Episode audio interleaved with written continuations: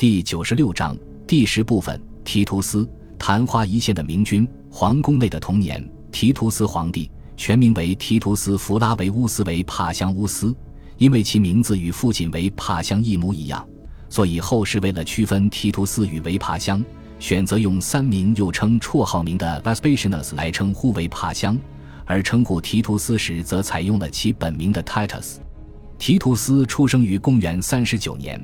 正值卡利古拉执政时期，在其年幼时，由于维帕乡深受老皇帝克劳迪乌斯的器重，提图斯从小便被安排在皇宫中，陪同皇储布列塔克斯生活读书。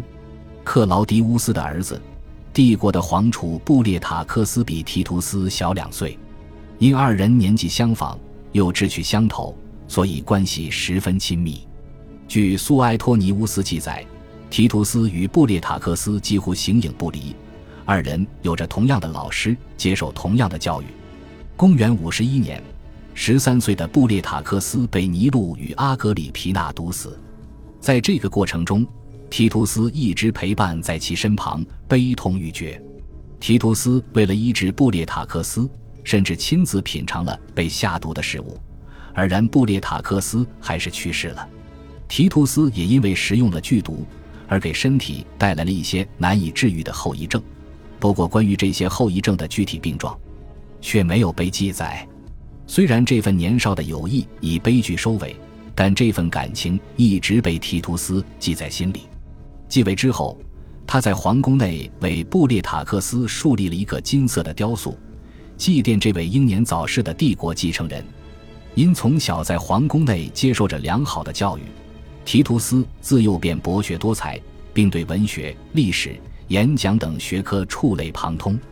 提图斯的记忆力很好，无论什么题材的文学，他都能倒背如流。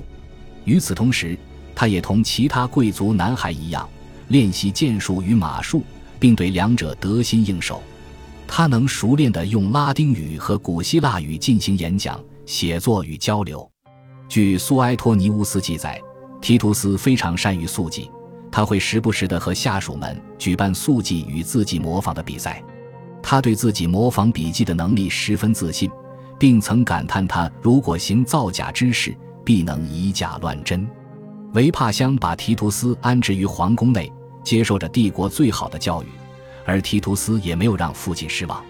提图斯完美符合罗马贵族式教育对孩子的所有要求。是所有人眼中的继子龙文。感谢您的收听，喜欢别忘了订阅加关注，主页有更多精彩内容。